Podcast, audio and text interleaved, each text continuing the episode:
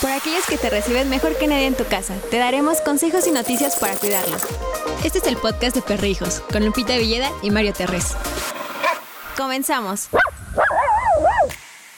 Y así iniciamos la segunda temporada y el primer capítulo de nuestro podcast. Vamos a platicar el día de hoy de un eh, tema fundamental acerca de si nuestros perros pueden contagiarse de coronavirus o no pueden contagiarse, porque, eh, bueno, pues ya es un tema que hemos estado viendo constantemente en todas las redes sociales, en todas las plataformas, y la verdad es que algunas personas ya nos han estado escribiendo un tanto cuanto angustiados para saber ver qué hay, qué está pasando. Y para eso vamos a platicar en este momento con el director general de la Agencia de Atención Animal del Gobierno de la Ciudad de México, que es el doctor Carlos Fernando Esquivel. Doctor, ¿cómo está? Muy buenas tardes y gracias por tomar la llamada aquí en Perrijos. Al contrario, un placer saludarte a ti, a toda tu audiencia y bueno, pues a tus órdenes, muy buenas tardes. Muchas gracias, doctor. Pues eh, fíjese que encontramos esta mañana, bueno, desde ayer concretamente ya varios eh, medios han estado publicando información relacionada a que en Hong Kong se reporta el primer caso de coronavirus en perros, el cual supuestamente, y lo digo así, entrecomillado totalmente, fue eh, contagiado por su humano. Y bueno, pues hoy queremos aprovechar que nos hace el, el favor de tomarnos la llamada para preguntarle de forma directa, ¿los perros se pueden contagiar de coronavirus, doctor? Eh, esa es una excelente pregunta y qué bueno que a través de tu medio podamos dar información correcta para no generar eh, falsa información y no sustentada. Si bien es cierto, anda circulando por ahí una publicación que salió en las redes de que habían detectado un perro infectado con coronavirus, pero que incluso la publicación decía de nivel bajo, hasta la fecha y según los reportes oficiales de la Organización Mundial de la Salud, no hay evidencia todavía de que estos animales, particularmente las, lo que conocemos como mascotas y que en el medio profesional se les denomina animales de compañía, eh, puedan infectarse de este virus.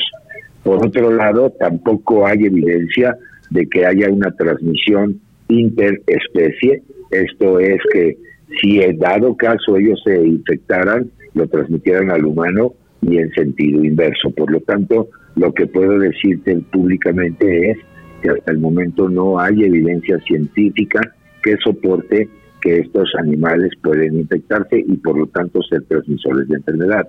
También debo decirte que es por todos conocidos, sobre todo en el ámbito de la medicina veterinaria, que particularmente los perros padecen enfermedades gastrointestinales provocadas por virus de la familia Coronavirus, es decir, coronavirus. No es, eh, por supuesto, el mismo coronavirus eh, del que estamos hablando de los problemas de vías respiratorias en los seres humanos. Y eh, este coronavirus gastrointestinal para los perros existe vacuna que está pues señalada y está bien identificada dentro del esquema que cualquier ejemplar recibe en su calendario de vacunación. Así es que yo creo que vale la pena eh, decirte esto. Mira, el comunicado que se dio el 28 de enero de este año, la Organización Mundial de la Salud a través de su presidente eh, lo comentó claramente que no hay eh, evidencia científica. Por supuesto, esto está todavía en el tránsito de la investigación, tal y como está sucediendo para el caso de los humanos. Ahora bien, quiero compartirte el por qué se especuló, porque es eso, es una especulación, que estos animales podrían infectarse. Bueno, pues porque tú bien sabes que eh, en ese mismo comunicado sabemos que el brote se originó en un mercado particularmente de mariscos y animales vivos de la ciudad de Wuhan, en China. Y por lo tanto de ahí surge una hipótesis, pero recuerden por favor que una hipótesis es algo que no está comprobado, que probablemente se haya debido quizás a una mutación viral y que obviamente dio el brinco eh, interespecie de animales a las personas. Sin embargo, esto no tiene ningún sustento científico hasta el día de hoy. Es una hipótesis y tú sabes que ante un brote epidemiológico, pues las líneas de investigación tienen que incluir cualquiera que pudiera eh, darnos a conocer cuál fue el origen eh, de, este virus. Pero por supuesto, hasta este momento todavía no hay alguna información científica que eh, haya comprobado esto. Ahora, debemos, obviamente, mientras esta información fluye y la logramos conocer en términos técnicos, pues obviamente las precauciones eh, que se están recomendando para el caso de los humanos, como es el hecho de lavarse las manos con agua y jabón, obviamente si tienen contacto con animalitos, pues eh, hacer estos mecanismos de higiene, pues precisamente no están por demás. Esto no quiere decir, repito, que haya un riesgo epidemiológico, pero eh, tú sabes que es mejor prevenir ante cualquier evidencia de esto y sobre todo porque los humanos infectados y eh, desafortunadamente los fallecimientos en estas de las personas pues ha ido en aumento, ha habido una propagación y por lo tanto creo debemos de tener esa responsabilidad de observar las medidas higiénicas que se están recomendando. Doctor, muchísimas gracias por la por toda la información tan completa. A mí me quedan algunas dudas. Eh, es claro entonces que no puede haber un contagio interespecie. Esto quiere decir que entre humanos y perros, en este caso, o eh, animales de compañía, no podemos transmitirnos la enfermedad ni ellos a nosotros ni nosotros a ellos. ¿Es correcto? Es correcta tu duda particularmente de este virus. En otros casos sí se puede. De este virus, porque sabemos que tanto animales como humanos compartimos enfermedades. Esto se llaman zoonosis. Esto quiere decir que puede haber enfermedades que el animal padece y que lo puede transmitir al humano. El caso más conocido es, por ejemplo, el de la rabia.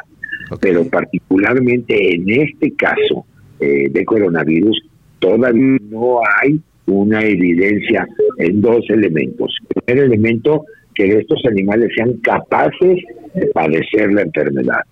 Y el segundo elemento, que si lo aparecieran, fueran capaces de transmitirla.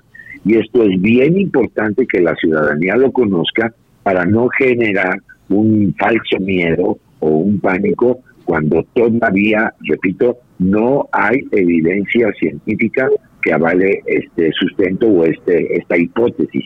Quiero decirte, como te comentaba hace un momento, sí es cierto que estos animales, pues evidentemente perros o gatos, eh, pues en un momento dado eh, pueden tener enfermedades provocadas por coronavirus.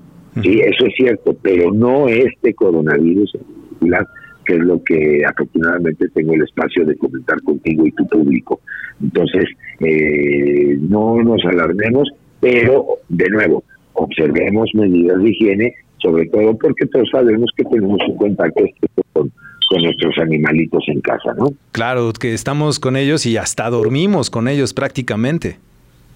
Sí, fíjate, te pongo un poco en antecedentes. Por ejemplo, tú recordarás el, el, brote que hubo en el 2002, que también, por cierto, se presentó en China sobre el famoso SARS, que era otro otro de los eh, de los virus que, que, empezó a, atacar a los humanos y que se especuló en ese momento que de especies como las civetas en el caso de China o bien como el caso de los camellos y los dromedarios en el caso de Arabia Saudita en el 2012 podrían haber sido los transmisores.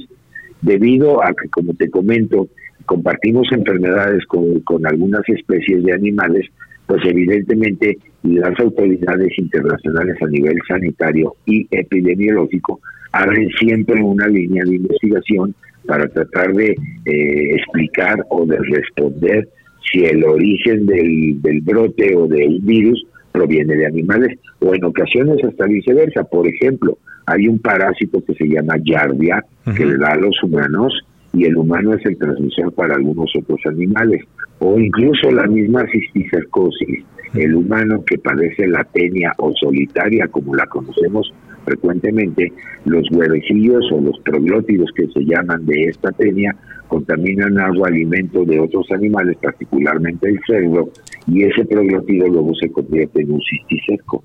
Pero la fuente original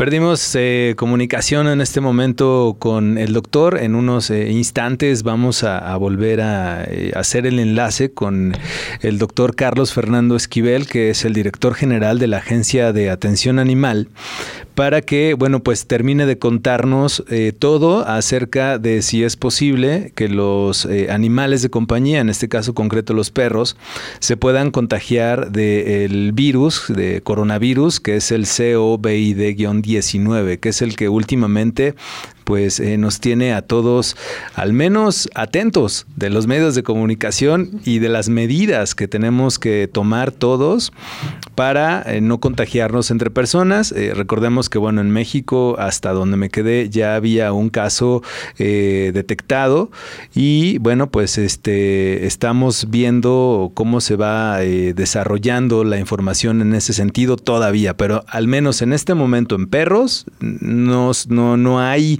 riesgo de que se puedan eh, contagiar de coronavirus. Pero si encuentras este algún síntoma o algo extraño ajeno al comportamiento de tu perrito, pues hay que llevarlo al veterinario.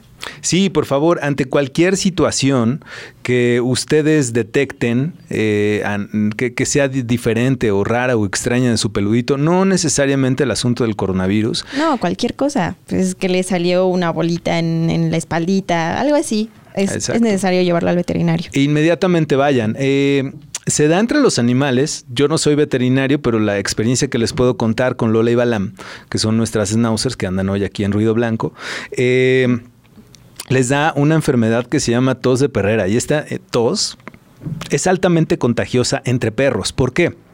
Porque si tú dejas a un perro de repente eh, adentro de una pensión o en un lugar donde hay otros perros como él y pues luego no tienen las medidas de higiene necesarias, eventualmente vas a poder escuchar que tu perro pareciera que se le está atorando algo en la garganta, ¿no? Y empiezan, o sea, parece como que, y sí, les cuesta un poquito de trabajo respirar. No es peligrosa esta enfermedad, es completa, bueno, no es normal, pero es completamente eh, común. Común, común entre los perritos. Entre los perros y sobre todo los que se quedan eh, pues en una guardería.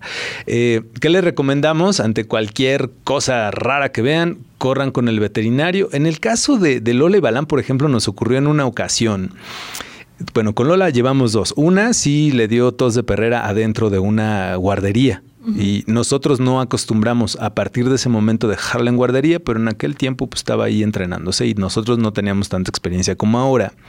Y de repente sí empezó a toser y toser y toser y parecía que se estaba ahogando, le costaba trabajo respirar. La llevamos justamente a eh, que pudieran revisarla a los veterinarios y nos dimos cuenta que pues todo estaba muy bien con ella. Pero ahorita les, les acabamos de contar porque ya tenemos en la línea de nueva cuenta al doctor eh, Carlos Fernández Fernando Esquivel, que es el director general de la Agencia de Atención Animal del Gobierno de la Ciudad de México. Doctor, se cortó la llamada, perdón. Sí, no, al contrario, eso nos demuestra que estamos completamente en vivo y bueno, estas desavenencias llegan a pasar. Exacto. Eh, adelante, adelante, doctor. te, estaba yo comentando que eso, esa misma especulación con respecto al coronavirus que ahora padecemos en el mundo se generó cuando fue el virus del, del SARS. Para nuestros amigos que nos hacen el favor de escucharnos, SARS significa por sus siglas en inglés eh, síndrome respiratorio agudo grave. Y esta fue una infección también provocada por un coronavirus que daba eh, una molestia eh, de dificultad respiratoria, en algunas ocasiones desafortunadamente la muerte, y también fue provocada por un coronavirus y, se descubrió que, que, era transmitido precisamente por las civetas, como estaba yo comentando antes de que se cortara la llamada, pero fue contenido muy profesionalmente por China. Esto sucedió en el año del 2003. Y después, a partir desde el 2004, ya no hemos tenido nuevos casos de esto. Es por eso el, el énfasis, perdón, de no confiarnos de información que no tenga un sustento, porque precisamente es lo que justifica las líneas de investigación para saber si el origen pudo venir de un animal, porque sabemos que los animales padecen de coronavirus, de muchos otros tipos de enfermedades, así como nosotros también, y poder analizar el espectro antigénico, esto quiere decir la estructura molecular del virus, para saber si es un nuevo virus o fue una mutación de alguno ya existente, si es capaz de infectar animales o obviamente a los humanos, pues por supuesto que sí, pero también de demostrar si, si puede haber esa transmisión intraespecie. Muy bien, doctor. Entonces, en este momento podemos decir que en la Ciudad de México no hay manera, bueno, y en el mundo no hay manera de que los perros y animales de compañía se puedan contagiar de coronavirus COVID-19, ¿correcto? Eso es correcto, aunque yo cambiaría un poco el comentario, porque acuérdate de algo y lo voy a decir muy coloquial. La biología, mi querido Mario, no tiene palabra de honor. Entonces, eh, decir una frase tan absoluta de que no hay manera de que se contagien, la respuesta es que hasta este momento todavía no lo sabemos. Esperemos que no. Y por otro lado, lo que sí podemos decir es que no existe ni en el país mexicano, es decir, México, tampoco en Ciudad de México en lo particular, y a nivel mundial, un reporte que haya confirmado la existencia de coronavirus, de este coronavirus, el COVID-19, que es lo que nos tiene ahorita en alerta epidemiológica internacional. Que probablemente pudiera haber una variación y que nuestros animalitos pudieran infectarse, bueno, eso primero habría que comprobarlo. Hasta el momento, reitero y quiero ser muy empático, no hay esa evidencia y por lo tanto podemos estar tranquilos, pero sin perder de vista las medidas sanitarias que estamos platicando. Exacto. Vamos a repetirlas una vez más para las personas que nos están escuchando y que ven también este capítulo en YouTube y que nos escuchan en Spotify. Las medidas eh, sería entonces mantener limpios los espacios donde está el perro, juguete, ropa, cama, eh, que estén aplicadas todas las vacunas a tiempo, todas, lleven a su peludo al veterinario y que ellos les digan cuáles son. Eh, me parece que los cachorros también deben de mantener un cuidado especial respecto a la alimentación porque bueno, pues evidentemente son más susceptibles. Y en cuestión de vacunas, no, eh, me parece que sería un poco irresponsable, Doc, eh, poder decir cuáles son las vacunas específicas que habría que aplicarle, porque luego eh, pues las personas son muy creativas y porque ya lo escucharon en perrijos van corriendo a aplicarle la vacuna y a lo mejor el perro no la necesita. Sí, de coincido plenamente contigo, Mario, y me encanta el comentario. yo, además de la creatividad, yo te diría, la iniciativa también mata. Para eso algo hay algo que se llama médico veterinario.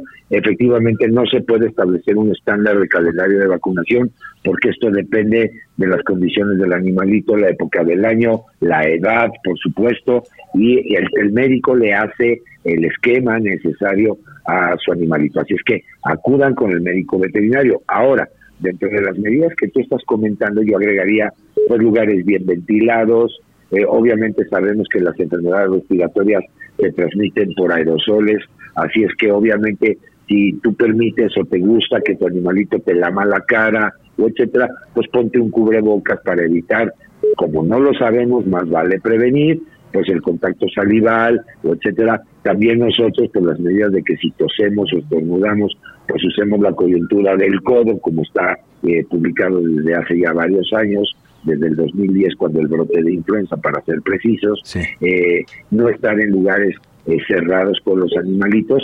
Si tienes contacto en manos, cara, pues lavarse perfectamente bien después de, de, jugar o de tener el fabuloso contacto con los animales. Por supuesto, de observancia primordiales en el caso de los niños o en el caso también de los adultos mayores. Y creo que con esto todo puede estar eh, bastante adecuado si hay signos clínicos de enfermedad respiratoria, porque recordemos que este coronavirus en cuestión presenta o manifiesta signos clínicos en animales, o lo que es el equivalente de los síntomas en los humanos de enfermedad del catarro común, porque se ve igual, pues inmediatamente acudir a la opinión del especialista, que en este caso sería el médico veterinario, y de acuerdo a las instrucciones que el médico veterinario le dé, pues también tener contacto con las autoridades eh, correspondientes de la Secretaría de Salud para decir, bueno, tengo un animal que presenta signos respiratorios y de no lograrse identificar la causa, bueno, pues para que esté dentro del esquema de investigación de que posiblemente pudiera tratarse de un coronavirus actual sin que esto fuera así, pero simplemente tenerlo en mente, ¿no?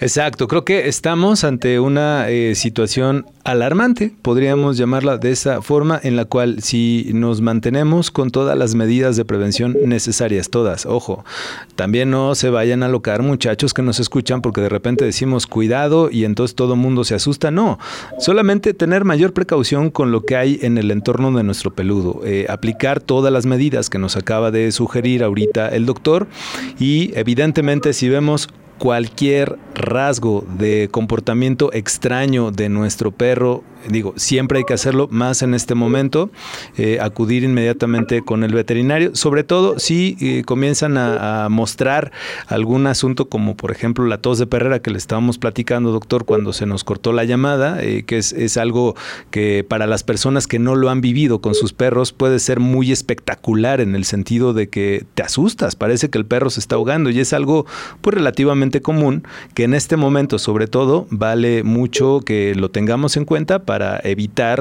cualquier cosa extraña que pudiera ocurrir alrededor del coronavirus.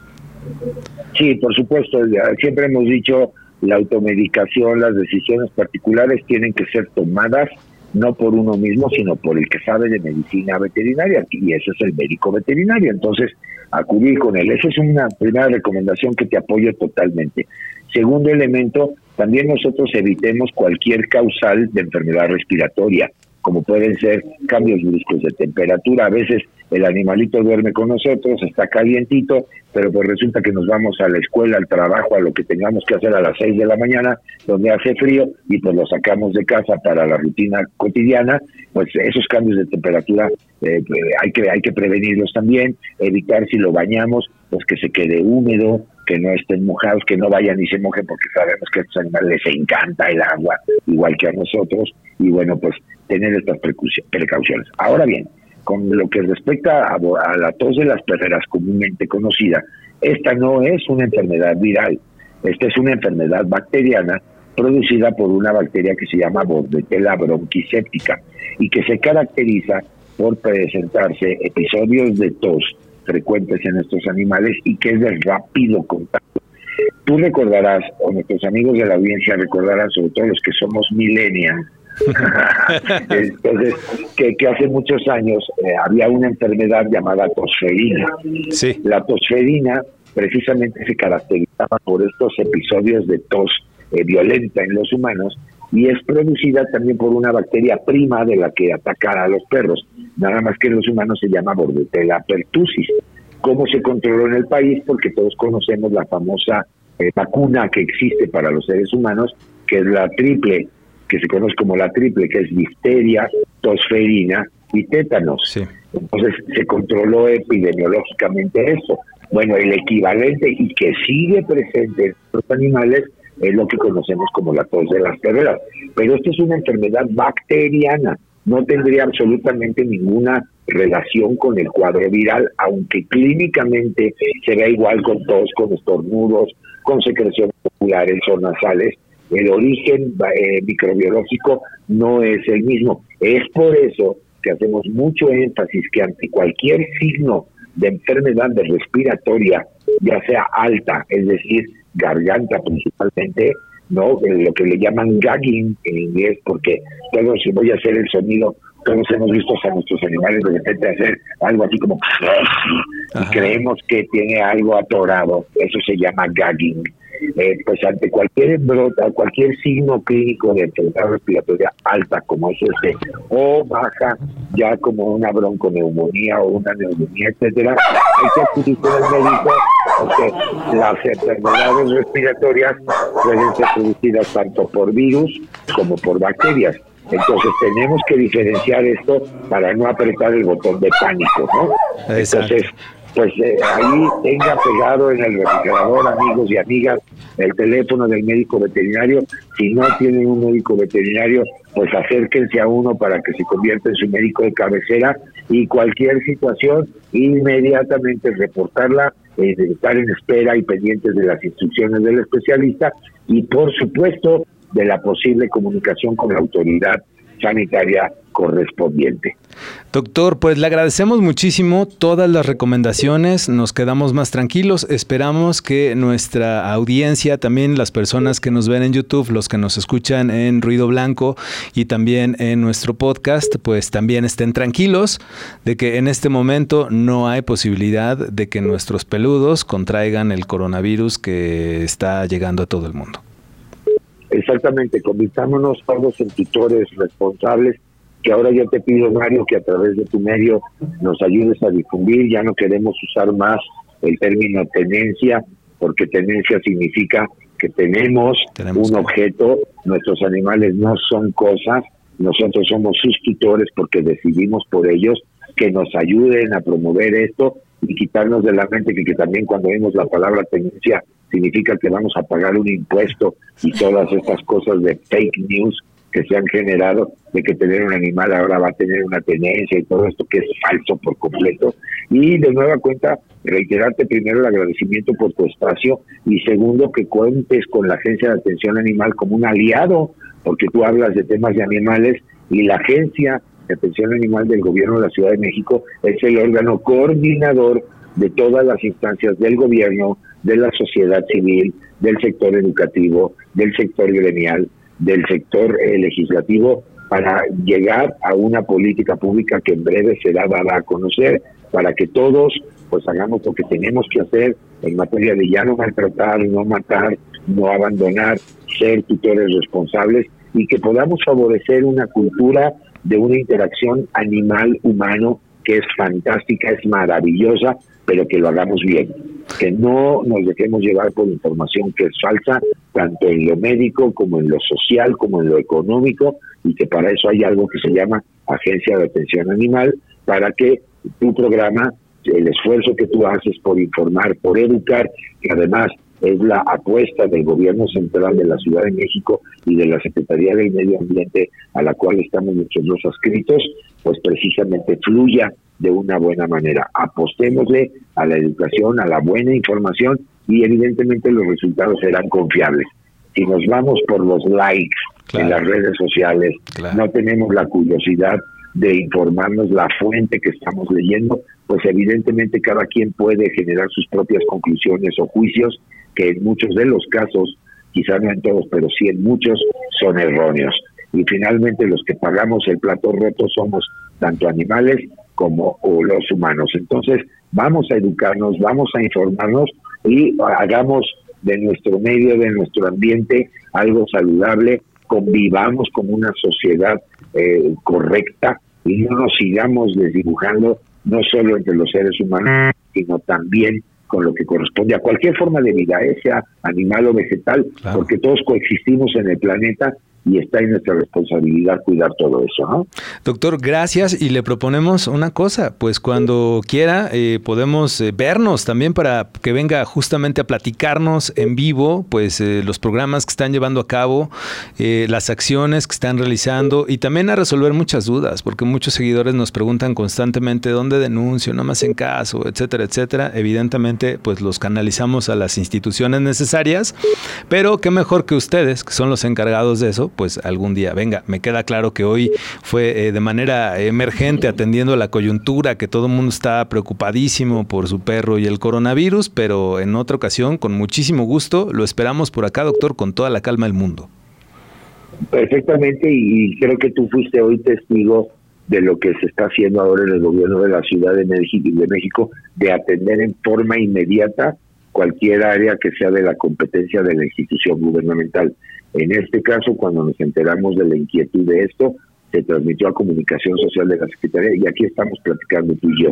Yo te pediría que hagamos lo mismo, a lo mejor un calendario, un cronograma, porque la agenda es robusta de lo que manejamos aquí en la, en la agencia y será un verdadero placer, ya sea el de la voz o cualquier integrante de mi equipo que también es puro especialista, para poder ayudarte a ti y a tu audiencia en cualquier tema relacionado con animales y desde ya eh, pues eh, invitarte a que te consideres ya un medio más de nuestra red de apoyo porque lo importante es difundir, comunicar, educar, pero siempre en un buen canal de comunicación que sea efectivo, asertivo, pero sobre todo bien soportado, sustentado, documentado. Responsable, Porque pues. Si no, responsable sobre todo. Entonces, yo te agradezco muchísimo el espacio y pues nosotros, no importa en el momento que se genere la necesidad, haremos todo lo que sea posible. Esa es la instrucción que tenemos de la secretaria de Medio Ambiente, la doctora Marina Robles, y también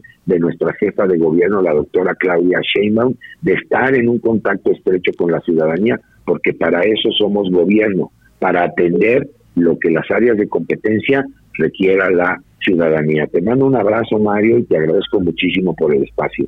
Abrazos para usted de regreso, doctor, y para todo su equipo. Que tenga una buena tarde. Perfectamente, pues seguiremos en contacto y acuérdense amigos y amigas que escuchan perrijos, primero no dejen de escucharlo, este sí es un medio responsable y segundo también acérquense a la agencia de atención animal. ¿Te puedo compartir un correo electrónico para cualquier duda que pueda tener la ciudadanía? Por favor. Mira, el correo electrónico es escucho.agatan.gmail.com Permítanos tantito Lo porque repito se, mucho se gusto. alocaron aquí Lola y Balán. los, los- los perritos tomaron nota del correo. Exacto, se emocionaron y dijeron, yo quiero también yo, participar. yo quiero también porque nosotros los protegemos y los cuidamos mucho Exacto. también. ¿Cuál es, doctor, por favor? es, eh, te escucho arroba punto gmail. Ajá. arroba gmail.com. Sale, te escucho punto agatan arroba gmail.com para que se pongan en contacto con la Agencia de Atención Animal de la Ciudad de México. Exactamente, y será un placer atenderlos. Algo que quiero decirles para que también no haya una confusión, la agencia no es un albergue de animales, no es un refugio de animales, tampoco realiza rescates. Coordinamos todas estas actividades para que de repente un ciudadano no nos vaya a llamar y decir, oigan, vengan a recoger un perrito que está en la calle, sino nosotros los ponemos y servimos de facilitadores, de interlocutores con las instancias que están coordinadas con nosotros en algún caso de estos. Pero yo terminaría con un mensaje final, mi querido Mario. Adelante. No solamente hablemos porque vemos un animalito en desgracia, asumamos un grado de sensibilidad mayor y digamos, yo recojo ese animalito y créanme lo que por parte de nosotros recibirán todo el apoyo necesario para hacerlo, porque es bien fácil y es bien rico pasarle la pelotita a alguien más y creemos que con eso estamos haciendo una buena labor. No, queremos ayudar, bueno, pues vamos a ayudar, pero en los hechos, no solamente en las comunicaciones, ¿no? Hay que, hay que cerrar justo el círculo, doctor. Muchas gracias. Exactamente. Gracias a ti, Mario. Una feliz día, bonita Igualmente, tarde. hasta luego. Pues ahí estuvo la plática con el director general de la Agencia de Atención Animal del Gobierno de la Ciudad de México, el doctor Carlos Fernando Esquivel, que ya nos dijo que en este momento, Lupita, no hay forma de que mi perro se contagie de coronavirus. Hasta el momento. Del Hay que estar al COVID-19. tanto. No. Hay que estar al tanto y ya.